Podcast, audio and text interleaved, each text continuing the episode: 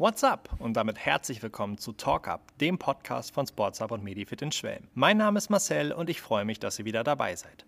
Heute habe ich mir wieder Verstärkung ins Boot geholt und zwar Lisa Rohrmann. Lisa ist Ergotherapeutin bei uns in der Medifit und seit einigen Jahren sehr in das Thema vegane Ernährung und Nachhaltigkeit investiert. Unter anderem hat sie gerade ein Fernstudium zur veganen Ernährungsberaterin gestartet. Und genau um dieses Thema soll es auch gehen. Gesundheit, Nachhaltigkeit und auch vegane Ernährung. Und das Schöne an Lisa, das werdet ihr gleich hören, ist, dass sie eine Praktikerin ist. Das heißt, sie redet nicht nur darüber, wie es theoretisch läuft, sondern sie hat selber schon sehr schöne Erfahrungen und Erfolge mit der veganen Ernährung gemacht. Selbes gilt für das Thema Nachhaltigkeit, was Lisa auch sehr wichtig ist. In diesem Sinne, viel Spaß beim Zuhören und wir hören uns gleich am Ende der Folge nochmal wieder.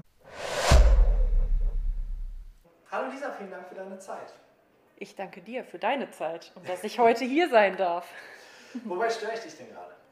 Du störst mich gerade bei meiner großen Lücke zwischen den Patienten tatsächlich. Ich arbeite ja im Medifit als Ergotherapeutin im Medifit Schwelm und habe aber heute tatsächlich relativ viele Lücken auch. Also bietet sich das eigentlich eher an, als dass du mich gerade störst. Sind die Lücken Corona-bedingt oder ist das der allgemeine Lauf hier? Größtenteils Corona-bedingt tatsächlich. Also viele Patienten haben Angst und kommen deswegen nicht, aber das ist manchmal etwas schwer zu planen, weil dann auch nicht immer unbedingt abgesagt wird und man dann da hängt, auf die Leute wartet, die vielleicht auch nicht immer ans Telefon gehen und dann tatsächlich die Zeit ins Land streicht, ohne dass man in der Zeit aktiv behandelt hat. Aber gut, dafür äh, kann man die Zeit, wie wir ja gerade sehen, sinnvoll nutzen. Da will man Gutes tun und kriegt dann sowas zurück. Immer wieder eine Freude. Ergotherapie hört man häufig. Ich persönlich kann mir relativ wenig darunter vorstellen. Und ich glaube, da gibt es auch einige da draußen, die da ähnlich unbewandert sind wie ich. Erzähl doch mal, was du als Ergotherapeutin so treibst. Ergotherapie. Ja, früher mal die Arbeits- oder Beschäftigungstherapie gewesen.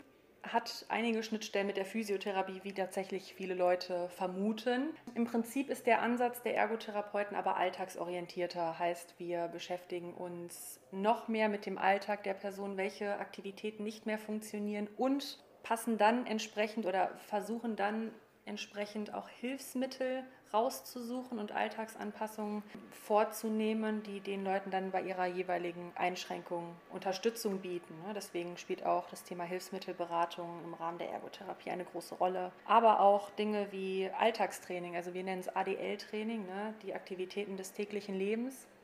Genau, spielt auch noch eine Rolle, dass wir sehen, wie führen Leute bestimmte Tätigkeiten durch und welcher Ablauf ist in Bezug auf deren Einschränkungen denn genau problematisch und wie kann man das dann eben beheben. Das ist so ein bisschen mehr der Schwerpunkt, der die Ergotherapie von der Physiotherapie unterscheidet.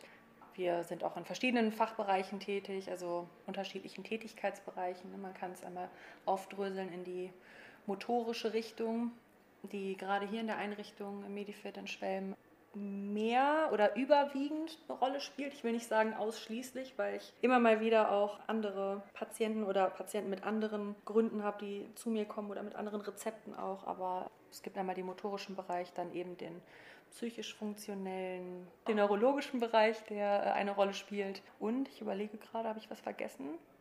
Man könnte es jetzt auch noch nach Altersstufen aufdröseln. Pädiatrisch, sehr, geriatrisch. Sehr weit gefasst und sehr, sehr tief in den Alltag eurer Patienten ja. mit hinein das passt ja ganz gut zu dem Thema, das wir beide abgesprochen haben, weil wir da ja auch sehr nah am Alltag der Leute wahrscheinlich dran. Um da so ein klein wenig hinzuleiten, was bedeutet gesund, dieser Begriff gesund und Gesundheit für dich? Was bedeutet Gesundheit für mich? Oder Ges was verstehst du darunter, wenn jemand sagt, ja, ich ernähre mich gesund oder ich versuche mich gesund zu ernähren? Was wäre das dann für dich? Also für mich persönlich, ich gehe erstmal auf den, auf den Begriff Gesundheit ein. Für mich persönlich bedeutet es, dass man dazu in der Lage ist, seinen Alltag in gewisser Weise so zu bewältigen, wie man es sich vorstellt, dass man über die körperlichen, geistigen, seelischen Kapazitäten verfügt, die den persönlichen Standard in gewisser Weise ausmachen, weil man kann natürlich auch eine Einschränkung haben und trotzdem von sich aus sagen, ich bin gesund. Mm, das würde ich ganz allgemein tatsächlich dazu sagen. Und in Bezug auf Ernährung, das ist ja mehr oder minder der Punkt, der auch für mich etwas, einen speziellen Stellenwert hat in puncto Gesundheit, bedeutet es tatsächlich die pflanzliche Vollwerternährung. Jetzt hast du mal einen rausgehauen. Jetzt, jetzt, also grundsätzlich, grundsätzlich betrachtest du den Begriff also auch sehr weit. Im Ernährungskontext bist du dann da aber, ich möchte nicht engstirnig sagen, aber schon sehr straight fokussiert. Warum die pflanzliche Vollkosternährung? Ja, warum die pflanzliche Vollkosternährung? Tatsächlich verbindet diese Ernährungsform für mich mehrere Punkte miteinander, die für mich wichtig sind. Also zum einen habe ich durch diese Ernährung bislang tatsächlich meine Bestblutwerte erzielen können, die ich bisher hatte. Also es hat für mich selbst, es hat meinen eigenen Haushalt tatsächlich verbessert, in Anführungsstrichen. Wahrscheinlich ist es auch einfach die Umsetzung dessen, dass bei mir persönlich diese Ernährungsform zu einem Umdenken insgesamt geführt hat. Das ging so ein bisschen in dieser Zeit Hand in Hand. Ne? Man könnte jetzt sagen, okay, vielleicht hättest du dich vorab auch anders orientieren müssen, können, sollen. Aber für mich fiel es tatsächlich mit diesem Fokus, also, oder mir fiel es mit diesem Fokus nochmal leichter. Und darüber hinaus sind da einfach auch noch ethische Aspekte und Nachhaltigkeitsaspekte, die mir wichtig waren oder auch weiterhin wichtig sind, die auch diese Ernährungsform mit einschließen. Wie lange machst du das jetzt schon? Jetzt muss ich einmal kurz zurückdenken. Die ersten, die ersten Versuche in Anführungsstrichen waren so um 2014 herum, also es ist jetzt sechs Jahre her. Und zwischendurch gab es mal wieder Zeiten, in denen ich da nicht so straight war, äh, wie ich es jetzt bin. Aber die letzten zwei Jahre bin ich da eigentlich schon sehr straight dabei, tatsächlich. Ja. Umso mehr ich mich auch mit diesem Thema auseinandersetze, desto eher ja, fühle ich mich auch mit dieser Ernährungsform oder auch mit diesem Lebensstil in gewisser Weise verbunden, weil es ist ja auch mehr ein Lebensstil. Ne? Es geht mir nicht nur um die Ernährung, sondern Step by Step kommt dieser Lebensstil auch noch mit hinzu. Und umso mehr ich mich, wie gesagt, damit beschäftige, desto weiter steige ich in dieses Thema ein. Genau. Also für mich persönlich. Was wäre deine nicht pflanzliche Sünde, bei der du sehr wahrscheinlich schwach werden würdest?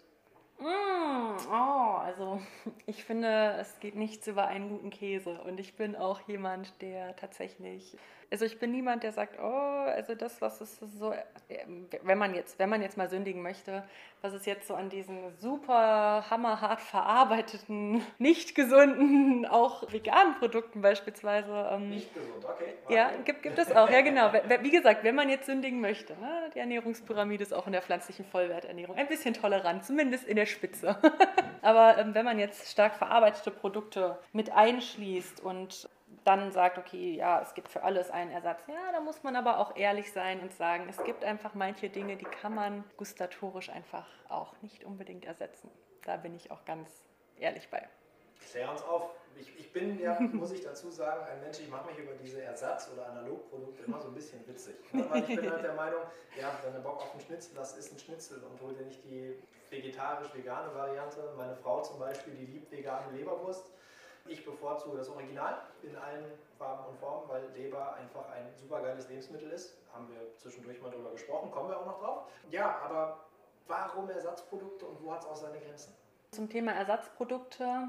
Also es gibt viele Produkte, die sind für Menschen geeignet, die unbedingt das, was sie aus ihrer Vergangenheit kennen und zum Beispiel aus der Zeit, in der sie sich jetzt noch nicht, falls sie nicht pflanzlich aufgewachsen sind, in Anführungsstrichen. Lebensmittel, die sie, äh, die sie aus ihrer Vergangenheit kennen, möchten sie auch bitte in ihre jetzige Zeit übertragen. Also es ist mehr so ein Gewohnheitsding bei manchen Leuten. Und das sind auch Leute, die dann gerne auf die Ersatzprodukte oder auch auf, auf die stark verarbeiteten Ersatzprodukte zurückgreifen.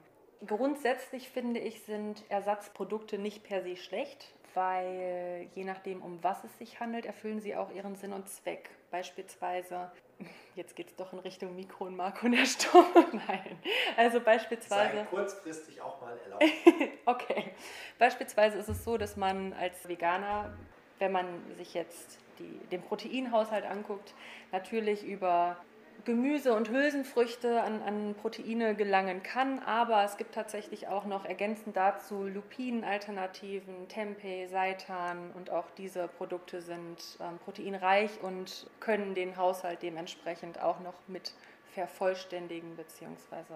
auch noch am täglichen Bedarf ergänzen. Guten pflanzlichen Proteinen. Vergisst man gerne mal. Ne? Gerade Hülsenfrüchte richtig schön zusammengemixt.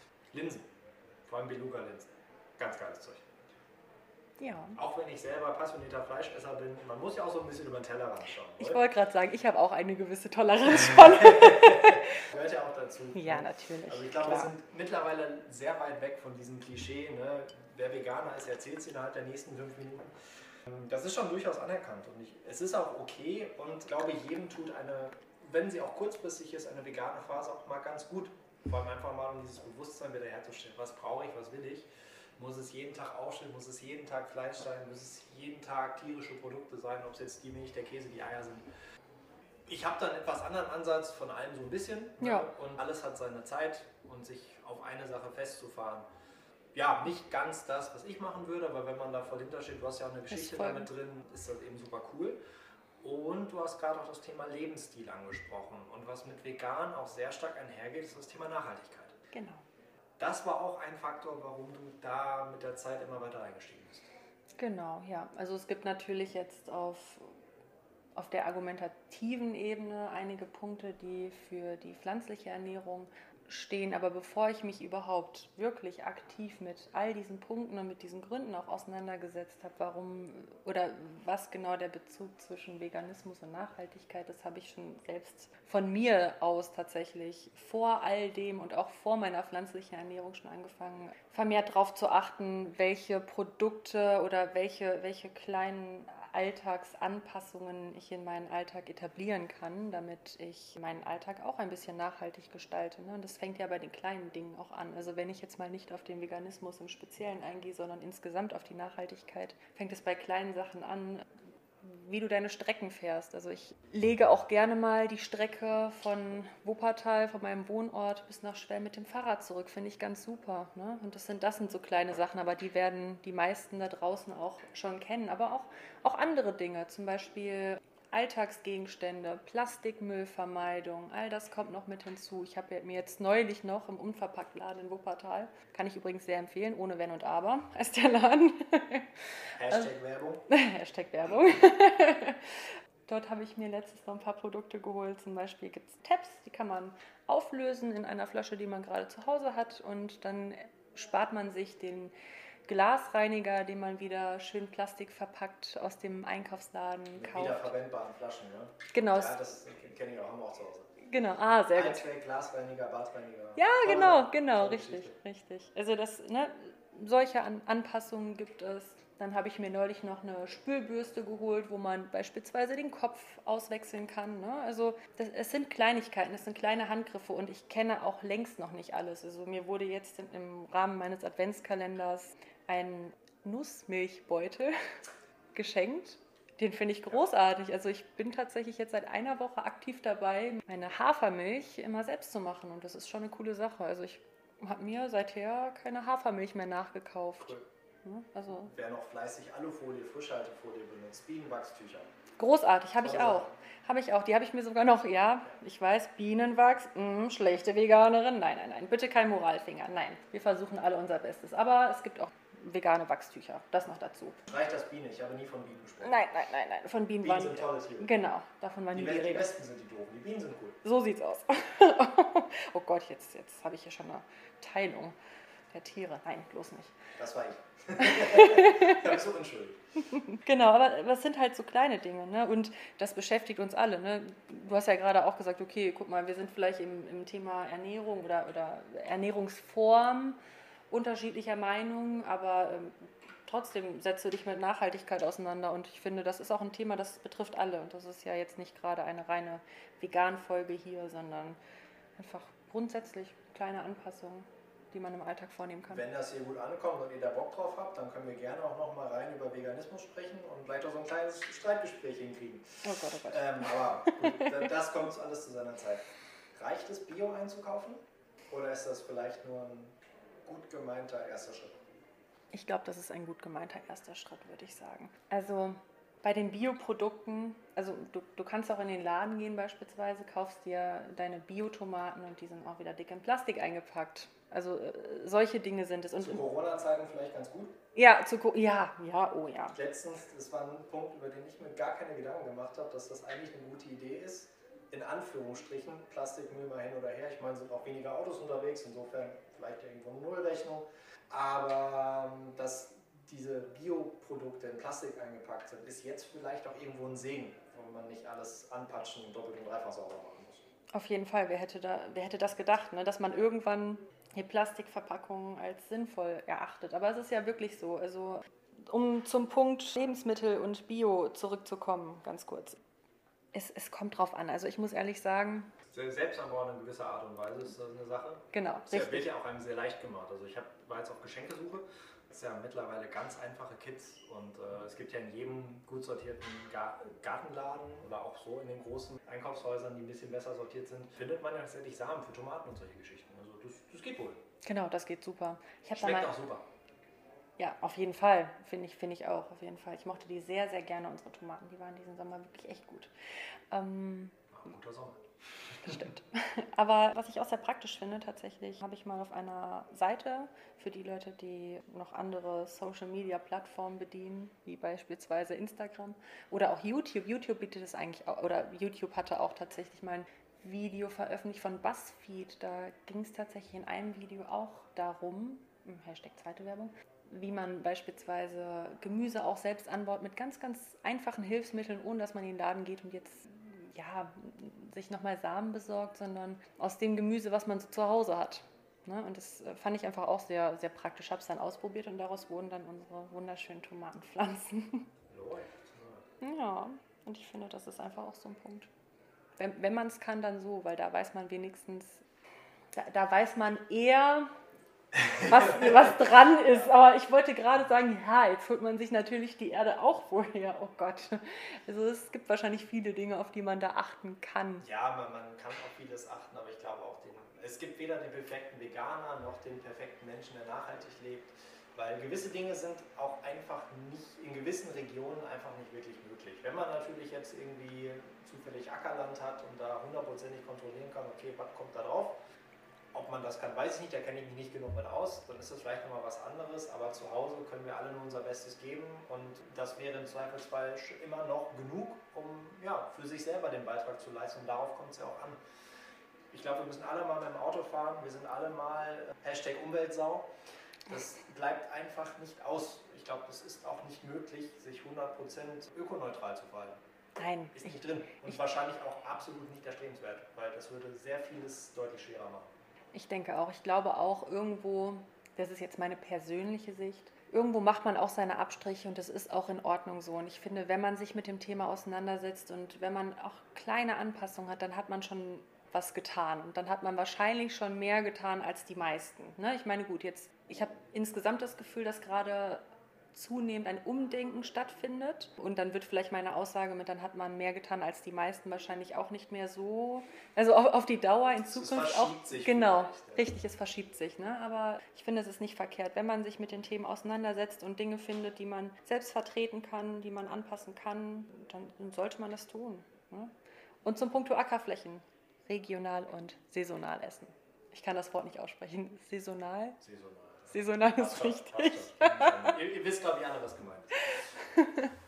was ist da gerade so auf der Liste? Oh, jetzt fragst du mich was. Ähm, meine, Im Winter Kohlsorten. Grünkohl und Kürbis ja. und Grünkohl, ne? Genau, also Kohlsorten ganz groß. Ja. Grünkohl sowieso. Aber ich meine, die anderen Kohlsorten werden auch gerade drin. Ne? Weißkohl, Chinakohl auch. Oh, ich muss sagen, ich habe tatsächlich vor nicht allzu langer Zeit äh, pflanzlichen Ernährungsberater, also die vegane Ernährungsberatung, als, als Fernstudium angefangen, aber mehr für mich, also nicht, weil ich mich wieder beruflich mit jetzt irgendwie groß auseinandersetzen möchte, sondern einfach, damit ich mir noch, dass, dass ich einfach noch mehr fundiertes Wissen zu diesem Thema habe. Und da gibt es auch diesen Saisonkalender, aber ich habe da noch nicht reingeguckt. Ganz schlecht. Aber ich weiß, das spielt auch eine große Rolle. Ne? Und es sind auch so Sachen, das ist auch ein Prozess. Man setzt sich zunehmend mit Dingen auseinander und dann verinnerlicht man einzelne Dinge, ne? sei es jetzt die Obst- und die Gemüsesorten, die jetzt gerade saisonal empfehlenswert sind, beziehungsweise eigentlich normal in dieser Saison erhältlich sind. Und dann setzt man sich damit auseinander, merkt sich so seine einzelnen Kandidaten und setzt es dann in der Zukunft um. Also ich bin, ne, ich bin da auch noch nicht ganz komplett fertig und bin da jetzt auch kein Spezialist. Da gibt es bestimmt einige draußen, die da viel mehr im Thema sind. Aber das, was ich weiß, versuche ich umzusetzen. Aber wir haben hier jemanden sitzen, der damit sehr gute Erfahrungen gemacht hat. Und das ist manchmal mehr wert als jedes Studium. Jetzt haben wir sehr viel über Nachhaltigkeit und Veganismus gesprochen. Lass mich noch kurz ein Wort zum Thema Fleischkonsum loswerden, weil ich finde, auch den kann man vernünftig gestalten. Und zwar, indem wir nicht beim Discounter unseres Vertrauens das abgepackte Zeugs einkaufen, sondern vielleicht mal zum Metzger gehen oder vielleicht sogar zum Hof, wenn man den irgendwo in greifbarer Nähe hat und wenn man da vielleicht dann auch mal mit dem Auto hinfahren muss. Ne, ich mache das zum Beispiel mittlerweile so, lokaler Metzger bei uns, tolles Fleisch, qualitativ auch eine ganz andere Geschichte. Natürlich weiß man jetzt auch nicht, wie der mit seinen Tieren umgeht, aber man erhöht zumindest mal die Wahrscheinlichkeit, dass da was Vernünftiges bei rumkommt.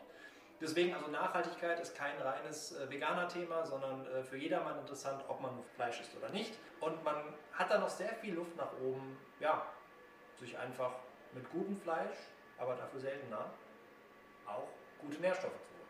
Aber ich glaube, das mit den Nährstoffen ist ein Thema für einen anderen Tag. Lisa, du musst gleich wieder in Termine, deswegen vielleicht noch kurz zum Abschluss.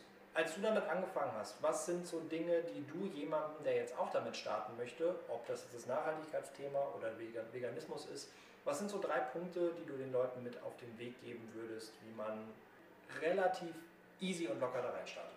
Also für die Übergangsphase.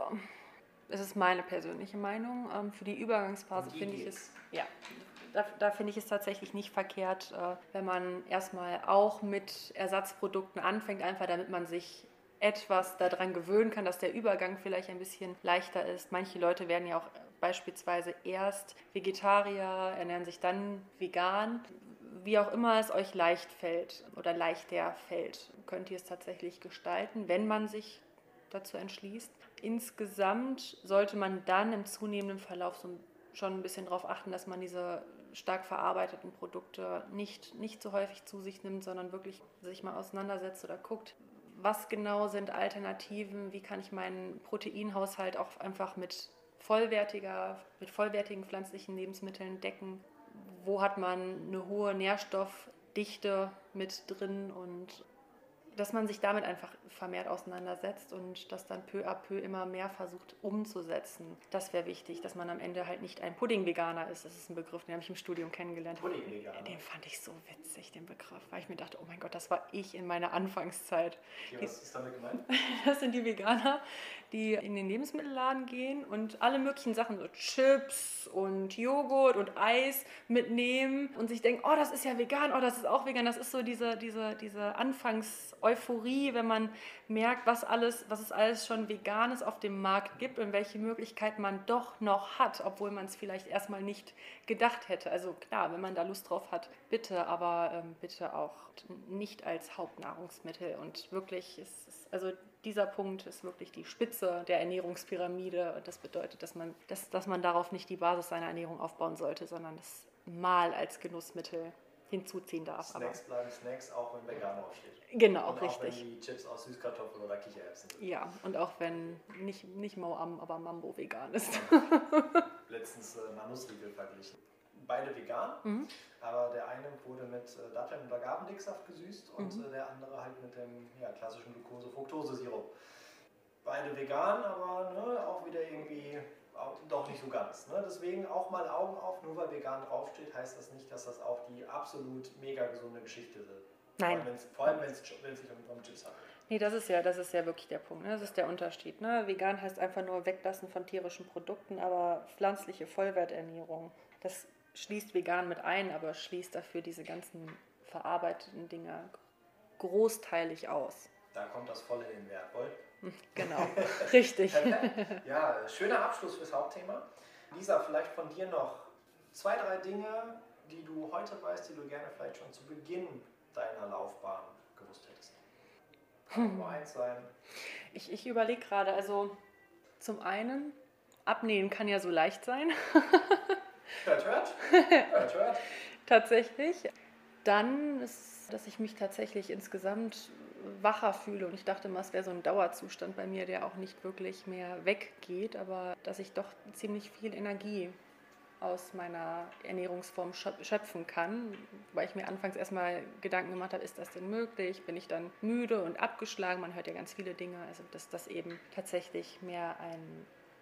Das gute alte Suppenkoma nach sehr hemmungslosen Kohlenhydratkonsum zum Beispiel. Wenn es in der genau. Kantine schön, schön viel Reis gab und ein bisschen Beilage dabei, wobei ja eigentlich der Reis die Beilage sein sollte. Ja. Aber lassen wir das. Ja, genau. Nee, wirklich, das, das waren so ein paar äh, Dinge, die, die ich früher oder über die ich mir früher Gedanken gemacht habe, die aber tatsächlich gar nicht zutreffend waren. Zumindest nicht, wenn man es wenn richtig macht oder wenn man da wirklich eine ausgewogene Form findet.